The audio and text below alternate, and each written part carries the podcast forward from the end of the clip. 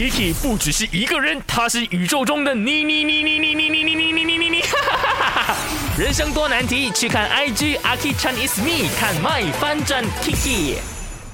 我是 Kiki，我有个故事要跟你说。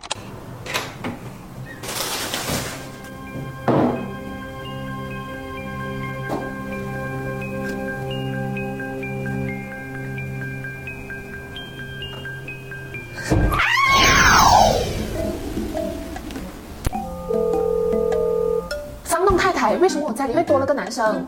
哎呀，忘记通知你，那是新访客来的，你租了给他？他只是住半年罢了。好吧，我刚刚差点就打死。现在一切都清楚了，我是新的租客，不是什么小偷，更不是什么变态。都是那个房东的错。上个星期才说要租出去，这个星期就租了给一个男的。哎，我是杰丹，我在附近工作，你嘞？我叫阿刁，我也是在附近工作的。既然我们接下来要住在同一间家，那我们约法三章。好啊。你好，我是大头阿 K，你能够接受呢异性跟你一起来合租一间屋子吗？那大多数的朋友都是讲 no 的啦，不可以啦，尴尬啊，没有安全感呐、或者是呢就是遇到了非常麻烦的。OK，那现在来看到燕燕说她可以，Sam 就说可以哇，可是前提哦，有条件的，你们来听听啦，嘎。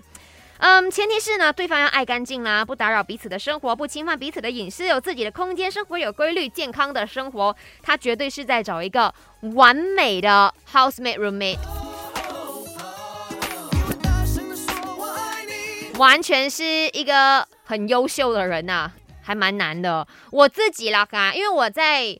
呃，中学的时候是跟一群女生住，然后呢，到我念学院的时候，因为那个宿舍嘛，就是有男生有女生。